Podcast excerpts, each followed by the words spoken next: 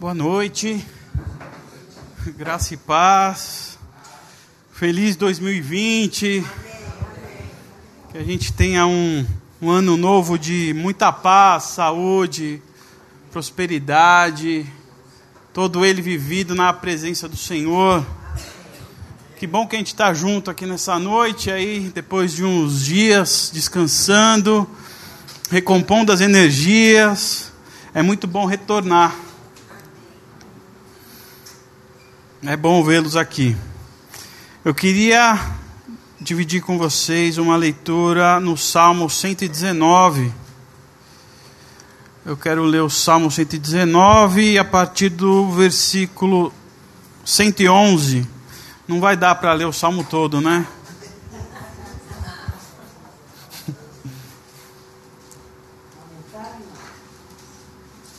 A mensagem é a pior versão que tem para esse salmo. Eu estou na Almeida Corrigida. Salmo 119, é, a partir do verso 111.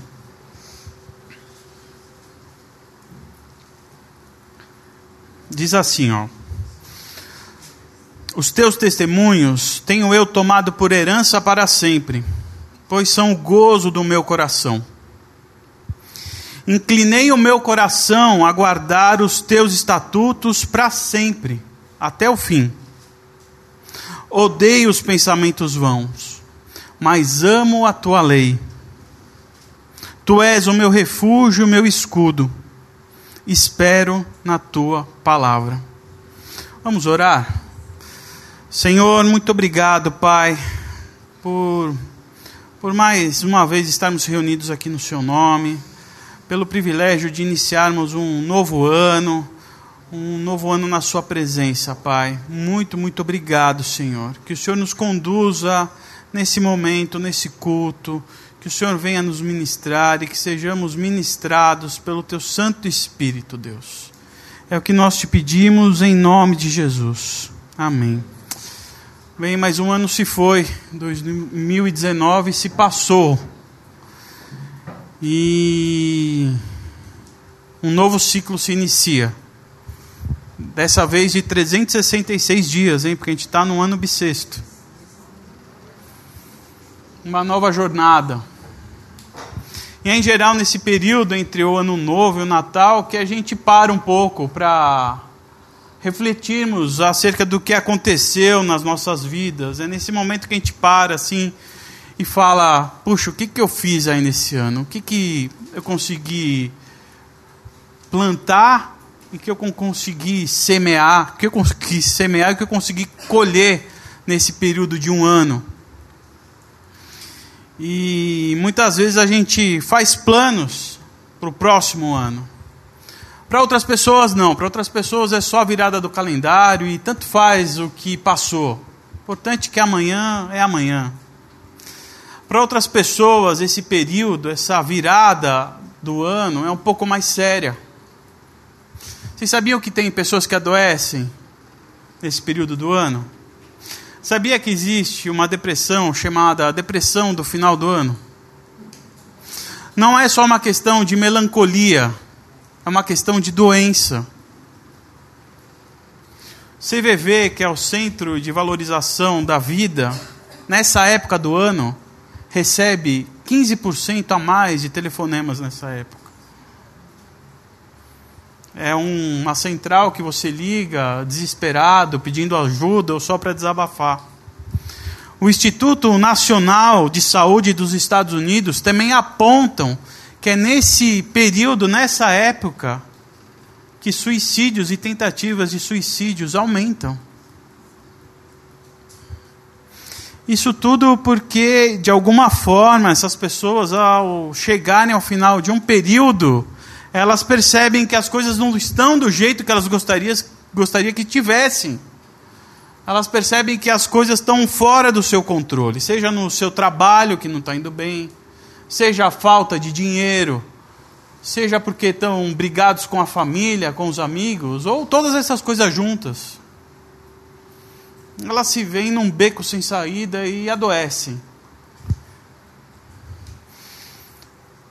Para os deprimidos ou não, essa época é uma época de a gente repensar, de a gente organizar um pouco melhor a vida. Parece que é em janeiro onde se consome mais agendas, né? É óbvio, né? Porque virou o ano. Mas também parece que os números de inscrição de academia também são enormes. O início de dieta também é muito grande. As promessas são, acho que, maior número. Porque a gente quer mudar. Parece que a gente não se contenta com isso.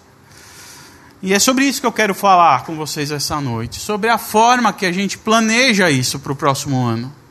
De que forma é que vocês estão planejando o ano? E eu quero dar para vocês alguns conselhos em cima do Salmo 119, desse texto que nós lemos, a partir desses quatro versículos, desse salmo que a gente não sabe quem é o autor, não tem nem como a gente deduzir quem é o autor mas, como vocês sabem, esse é o maior salmo da Bíblia, são 176 versículos, por isso que eu falei que não ia dar para a gente ler aqui, que a gente ia perder um bom tempo. Mas é interessante para vocês verem a importância desse salmo. Esse salmo ele é organizado, são 176 versículos. Ele é organizado de oito em oito versículos. Não sei se na Bíblia de vocês tem uma marcação, mas a cada oito versículos tem uma palavra lá.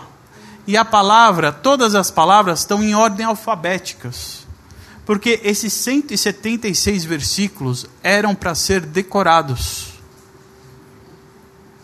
Só uma curiosidade isso. Eles decoravam, os judeus decoravam esses versículos. E no primeiro versículo aí que nós lemos, no 111, a primeira orientação do salmista é: Os teus testemunhos eu tenho tomado por herança para sempre, pois são um gozo do meu coração. Então eu quero que esse seja o seu primeiro, no seu planejamento aí, do que você tem que fazer, aprimorar para o ano novo eu quero que você grife isso, guardar os testemunhos de Deus. Por que, que isso é importante? Os testemunhos de Deus vão passar a ser o seu referencial. Os testemunhos de Deus vão passar a ser como um ponto de partida para onde nós devemos ir ou para onde nós não deveremos ir. Talvez não seja uma questão importante para nós. Mas a pergunta é: o que, que você tem guardado no seu coração? O que tem sido referencial para a sua vida? Para você viver hoje, você olha para que lado? Para onde você tem olhado? O salmista diz que ele guarda os testemunhos de Deus e é no coração dele para ele seguir a jornada que ele tem para caminhar. As referências são de Deus. Sabe para aquelas pessoas que eu falei que sofrem de depressão no final do ano? Sabe quais são as justificativas dela para que elas entrem em depressão nesse período? É que nessa época essas pessoas e todos nós aqui somos bombardeados por um anúncio de televisão onde há famílias felizes, famílias reunidas em volta de uma mesa, ceando, trocando presentes. Elas acreditam que aquilo é o estilo de vida a ser vivido. E elas justificam ainda mais. Elas falam que as redes sociais que elas frequentam são imundadas por pessoas se confraternizando, pessoas viajando, indo à praia e se divertindo. Esses são os referenciais dessas pessoas do que é ser feliz. E o quanto há de felicidade nisso? O quanto há de verdade nessas redes sociais? Porque atrás de uma foto tem muita história, né? O nosso referencial não pode ser a TV, não pode ser uma propaganda. O nosso referencial não pode ser a rede social. O nosso referencial não pode ser a grama do vizinho que é mais verde. Você não sabe se ele pintou de verde a grama? Porque as redes sociais é uma máscara, né? Pode ser verdade, como não pode. É difícil. No nosso último culto aqui do ano, do ano passado, eu não sei quanto a vocês, mas eu recebi um presente. Um presente grandioso. Ouvir todos vocês, ou alguns de vocês, vindo aqui à frente e dando testemunho do que Deus faz e fez na vida de cada um, enche os nossos corações. Nenhuma rede social, nenhuma propaganda de TV me deu aquilo que vocês me deram. Porque não é sobre a vida de vocês, por mais que a gente se alegre com o crescimento. Mas aquilo que foi dito diz muito mais sobre quem é o nosso Deus do que o Deus que fez as coisas para vocês. Diz muito mais sobre quem é o nosso Pai aquele que nos carrega, aquele que nos chama de filho, de pai, que nós chamamos de pai. Quantos mais testemunhos nós não temos para dar? Eu acho que a gente poderia perder aqui um dia inteiro. E é isso que tem que alimentar os nossos corações. É esse testemunho que tem que ser como herança nossa. E herança a gente não trata de qualquer jeito. Herança a gente guarda no cofre, debaixo do colchão. A gente aplica, faz render. Herança a gente não deixa de qualquer jeito. Essa herança a gente tem que guardar no coração. É que o salmista fez. Ele pega a herança do Senhor e guarda no coração, que é um tesouro. A gente tem que entender que o que Deus faz para nós é um retrato de quem Deus é. E isso gera vida. Isso gera vida. Vocês saíram felizes aqui no último? Porque gera vida, gente. É disso que a gente tem que se alimentar. Então esse é o conselho. Coloca aí no seu planejamento de 2020. Eu tenho que guardar os testemunhos do Senhor no meu coração, para que isso produza vida em nós, para nós. Primeiro item do seu planejamento que não pode faltar: guardar os testemunhos do Senhor no nosso coração.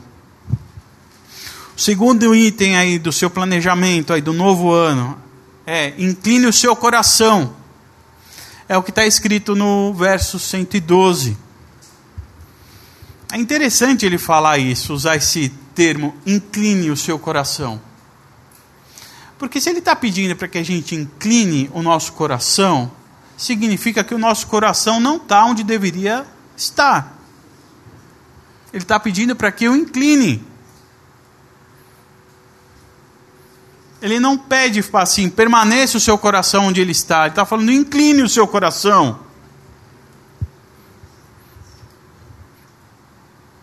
Porque o nosso coração tem a tendência a voltar à posição inicial. E voltar à posição inicial do nosso coração é ter o nosso coração longe do Senhor. Por isso que ele pede para que a gente incline. Porque o nosso coração não está no lugar onde deveria estar. Mas sabe qual é o problema? Nós achamos que nós não precisamos inclinar coração algum. Sabe por quê? Eu estou aqui todo domingo. Eu estou na igreja aqui todo domingo. Eu nasci na igreja. Eu tenho o coração inclinado já.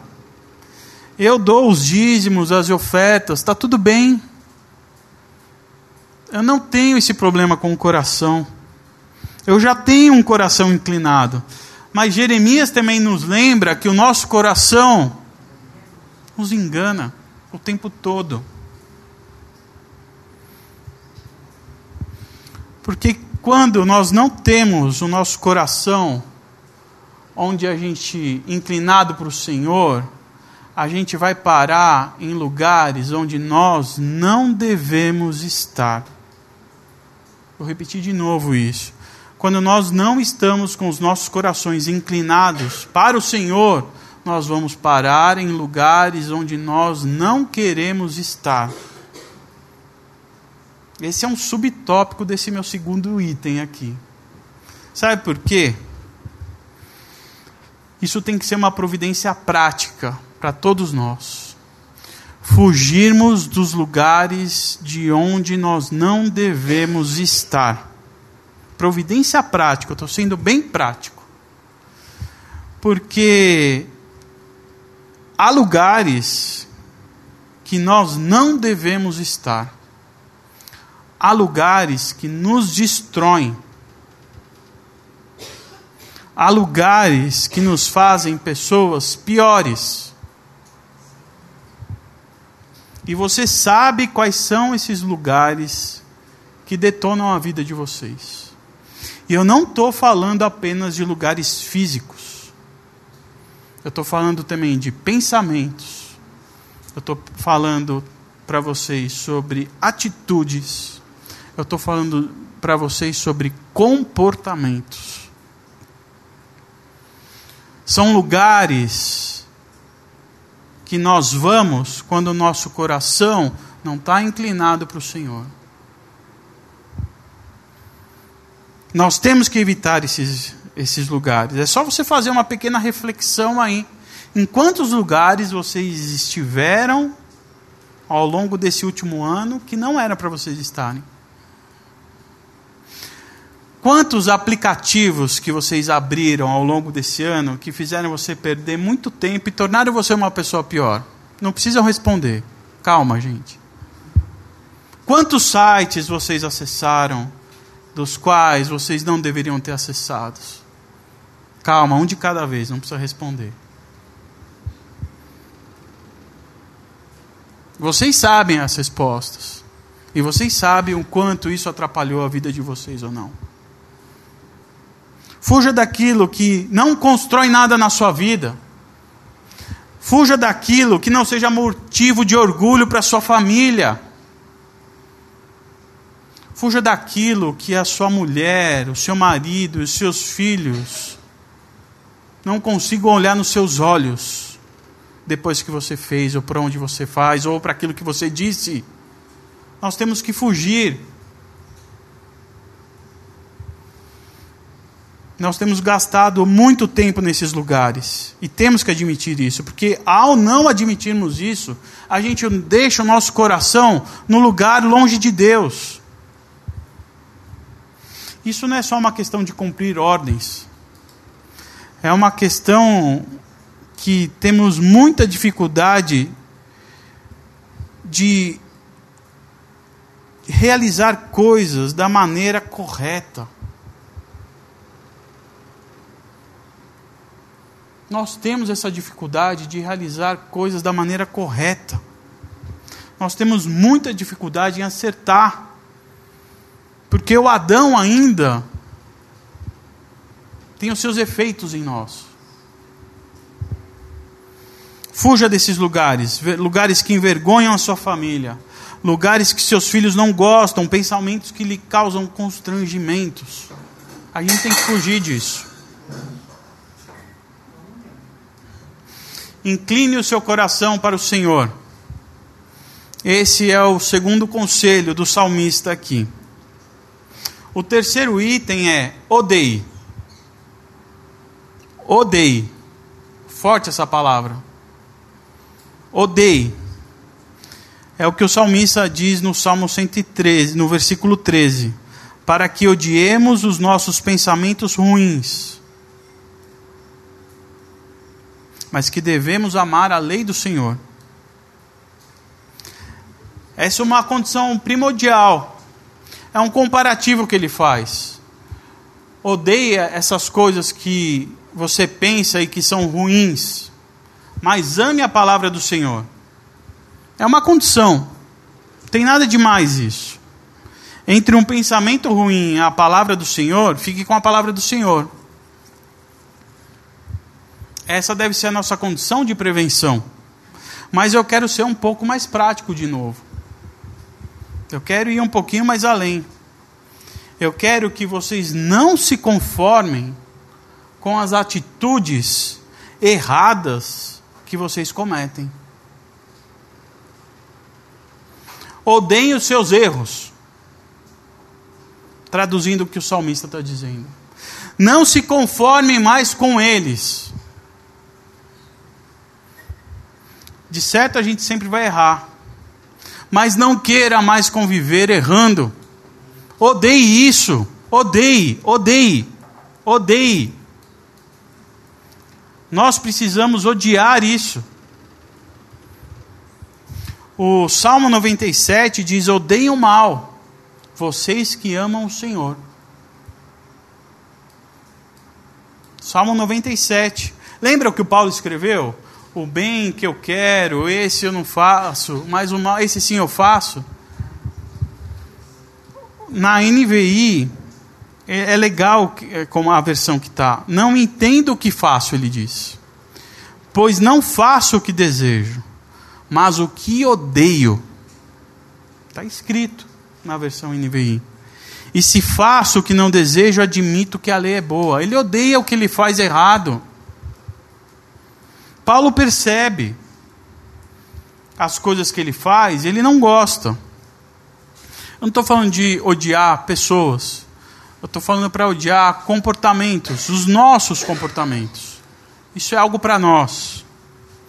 E eu quero falar um pouquinho mais claro para vocês, que talvez vocês não estejam me entendendo. O que eu estou pedindo para vocês é que odeiem os pecados que vocês cometem. Odeiem. E os pecados que a gente comete não é matar e roubar. Vocês sabem o tipo de pecado que vocês cometem. Odeiem. Vamos falar no português claro? Para de passar pano para o pecado. Não se conforme com ele. Não se conforme com ele. Deus é misericordioso, Deus é gracioso. Sim, ele é tudo isso, mas Deus é justo também. Pecado não é normal, gente. Pecado ele pode ser comum, mas normal ele não é. Pode ser um monte, ter um monte de gente pecando, mas falar que o pecado é uma coisa normal, normal não é. Pecado não é para ser esquecido. Pecado é para se arrepender, como a Letícia falou aqui no início do culto. Arrependimento serve para o pecado. A culpa que a gente sente, ela só consegue ser aplacada através do arrependimento. O arrependimento não é remorso. Remorso é, putz, fiz uma besteira. Isso é remorso. Arrependimento é mudar o pensamento em relação à coisa que você fez é falar: eu não posso mais fazer isso, eu odeio o que eu faço. Eu não quero mais, eu quero mudar a minha forma de pensar em relação a isso. O pecado é algo tão sério, gente, é tão sério, eu quero trazer essa proporção para vocês, que um Deus teve que sair da posição de Deus, se esvaziou como Deus, se tornou como um de nós, teve uma morte de cruz, teve seu sangue derramado para que os nossos pecados fossem perdoados. E a gente não pode tratar o pecado como algo comum, como algo normal, porque ele não é. Para o seu planejamento de 2020, coloque aí: eu preciso odiar aquilo que eu faço de errado. Eu preciso odiar o meu pecado. Porque se você acha que é normal, quem vai se arrepender por você, meu amigo, minha amiga, meu irmão, minha irmã? Quem vai? Se você acha que está tudo bem com você, não tem como. A gente tem que mudar essa rota. A gente precisa deixar de ser criança. Porque criança é que fica borrando a calça todo o tempo e acha que não está fazendo nada. Fica, tá tudo bem, olha com cara de paisagem. E está todo borrado. Vamos tirar as fraldas, gente. A gente precisa se arrepender. Quando a gente passa o pecado, a gente vai estar correndo atrás desse arrependimento. E é esse o meu conselho para vocês. Odeie os seus pecados e busque o arrependimento. O nosso quarto ponto é: Deus é nosso abrigo, Deus é o nosso refúgio. É o último ponto do salmista, que ele diz que Deus é nosso abrigo e Deus é o nosso refúgio. Anote aí para você nunca mais esquecer, para você colar na sua geladeira. Deus é meu refúgio, Deus é o meu abrigo. E é de fato onde nós estamos seguros. É só atrás de Deus. Acho que muito de vocês conhece aquela música do Titãs que chama Epi, Epi, Epitáfio. Vocês lembram do refrão? A Letícia não sabe nem quem é o Titãs, não vai nem. A música é uma música muito bonita até. Eu gosto dela. Mas o refrão diz assim: O acaso vai nos proteger enquanto eu andar distraído. O acaso vai nos proteger enquanto eu andar distraído. É interessante, né? Interessante. Porque quando a gente não tem referência, a nossa referência não é Deus, referência são os outros, ou quando os nossos corações não estão inclinados para o Senhor, ou quando nós não damos importância para os nossos pecados, deixamos o acaso nos proteger. Não é? Não é? Deixamos o acaso nos proteger porque nós estamos distraídos. É o que diz a música, não é? Porque quando nós estamos distraídos, nós estamos longe do Senhor. Não é? É verdade? E o acaso acaba nos protegendo. Mas eu quero que vocês me ajudem a pensar aqui. Eu vou pensar bem alto e depois a gente tenta aterrizar em algum lugar. Se é que dá. A sombra, a sombra, é a ausência de luz? A sombra é a ausência de luz? Sim? Sim? Não? Se não tem luz, mas a sombra, ela é ausência de luz. Mas ali a sombra é ausência de luz. A sombra é ausência de luz. A Bíblia afirma que Deus é bom. A Bíblia afirma que Deus é bom e a Bíblia afirma que só Deus é bom. Não foi isso que ele falou? Jesus falou isso. Só Deus é bom. Deixa eu continuar aqui a pensar alto com vocês. Se só Deus é bom, então significa o quê? Que a ausência de Deus é o quê?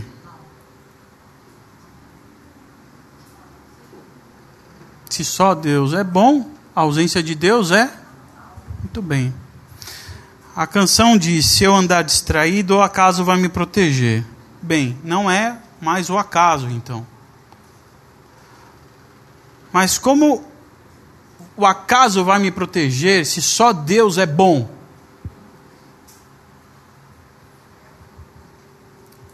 O acaso é Deus?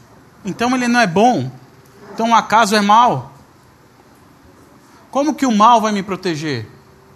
O mal não me protege.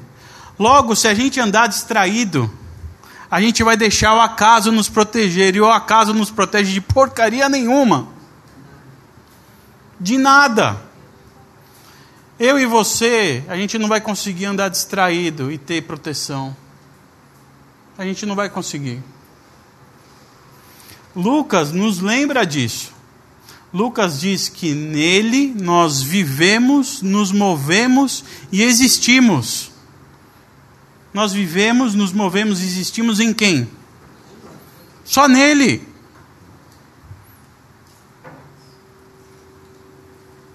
Sem Deus a gente não vive, sem Deus a gente não se move, sem Deus a gente não existe. Como que alguma coisa vai nos proteger se a gente está fora dele? Não tem como. Por isso que o salmo, o salmista também diz que ele é o nosso refúgio, que ele diz que ele é a nossa fortaleza, socorro bem presente na tribulação. Ele é o nosso Deus. Ele morreu para nos ter de volta, para chamarmos de, de para nós chamarmos ele de pai. Deus é o único que nos protege, nada além dele. Fixa isso no seu coração. Deus é que me protege. A vida não está solta por aí. Como a Letícia falou no último culto sobre deísmo e deísmo. Não está solto, a gente não está vivendo pelo acaso. O Senhor é o Todo-Poderoso poderoso que rege ainda todas essas coisas. Que nesse ano novo você anote tudo isso aí. Que você anote essas dicas do salmista. Que você possa a ter aquilo que comparar o seu referencial seja Deus e não seja mais os outros. Que você tenha o seu coração inclinado para o Senhor. Porque se você não tiver o seu coração inclinado para o Senhor, você vai parar em lugares das quais, dos quais você não deveria estar.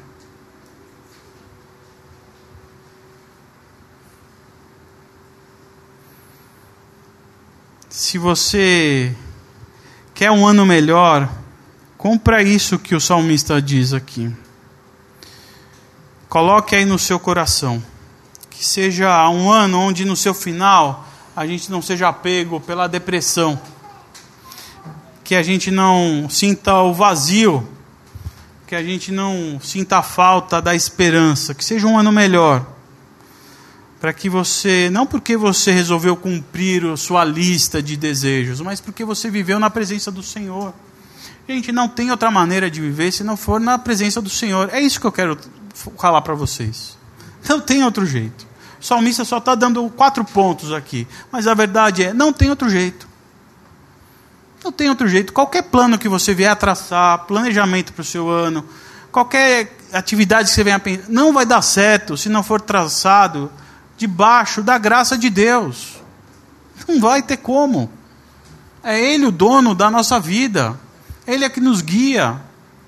Não tem como, gente. Não tem como. Faça o planejamento que você quiser. E no final do ano a gente conversa. Não tem como. Que você se encha do Espírito Santo. Sem a gente estar cheio do Espírito Santo, a gente não vai conseguir que você possa viver uma vida diferente, uma vida repleta da presença do Senhor. Eu queria encerrar lendo um salmo, Salmo 1, que mostra um resumo de como deve ser a nossa vida, um resumo de como deve ser a vida de um cristão. O Salmo 1 diz assim: Como Deus deve gostar de você.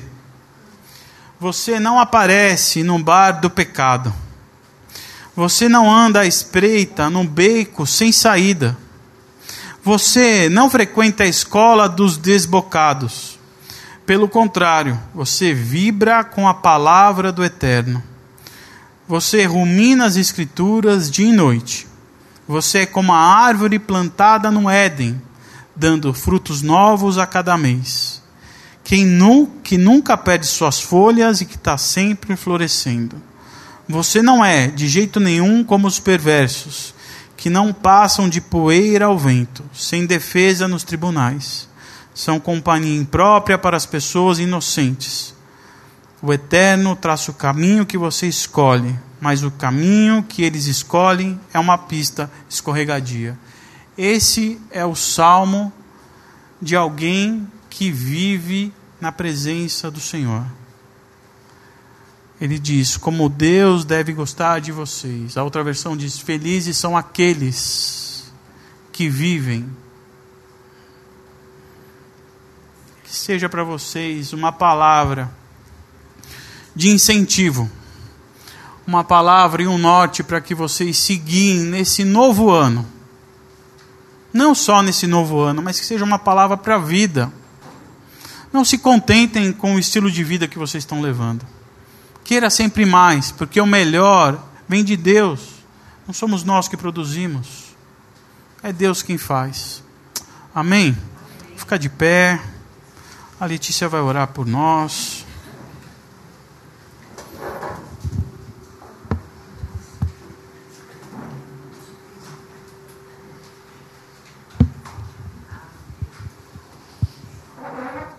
Fecha teus olhos e faz aquilo que eu comecei no começo. comecei no começo é bom, né? Que eu falei sobre arrependimento. Fala para o Senhor, Senhor, eu tenho andado ao acaso, tenho andado segundo os meus pensamentos. E às vezes, Senhor, os nossos pensamentos a gente nem percebe, está distraído, como foi lido e distraído a gente caminha para longe do Senhor. E depois a gente se acha mesmo num beco sem saída. Senhor, em nome de Jesus, que o teu o, o, meu desejo, eu comecei o culto dizendo isso, que o teu espírito possa nos levar à tua presença, porque o Senhor fala conosco que a Sua palavra venha queimar no nosso coração, que a Tua palavra venha nos convencer, que o Teu Espírito venha nos convencer do pecado, da justiça e do juízo. E que a Tua palavra, Senhor, seja bem clara nessa nossa distração, trazendo a gente do caminho de volta. Que é uma coisa que o Teu Espírito faz, nos traz de volta. Temos construído castelos que o vento sopra e não sobra nada, é só palha. Mas o Senhor não criou a gente para isso. O Senhor criou a gente para viver na tua presença. Para que a nossa construção não caísse quando viessem os ventos e as tempestades. Senhor, em nome de Jesus, Espírito Santo, Espírito Santo de Deus, Sopra nesse lugar. Sopra nesse lugar e vem fazer a obra para que o Senhor foi enviado. Vem cumprir o teu ministério nas nossas vidas. Vem nos convencer.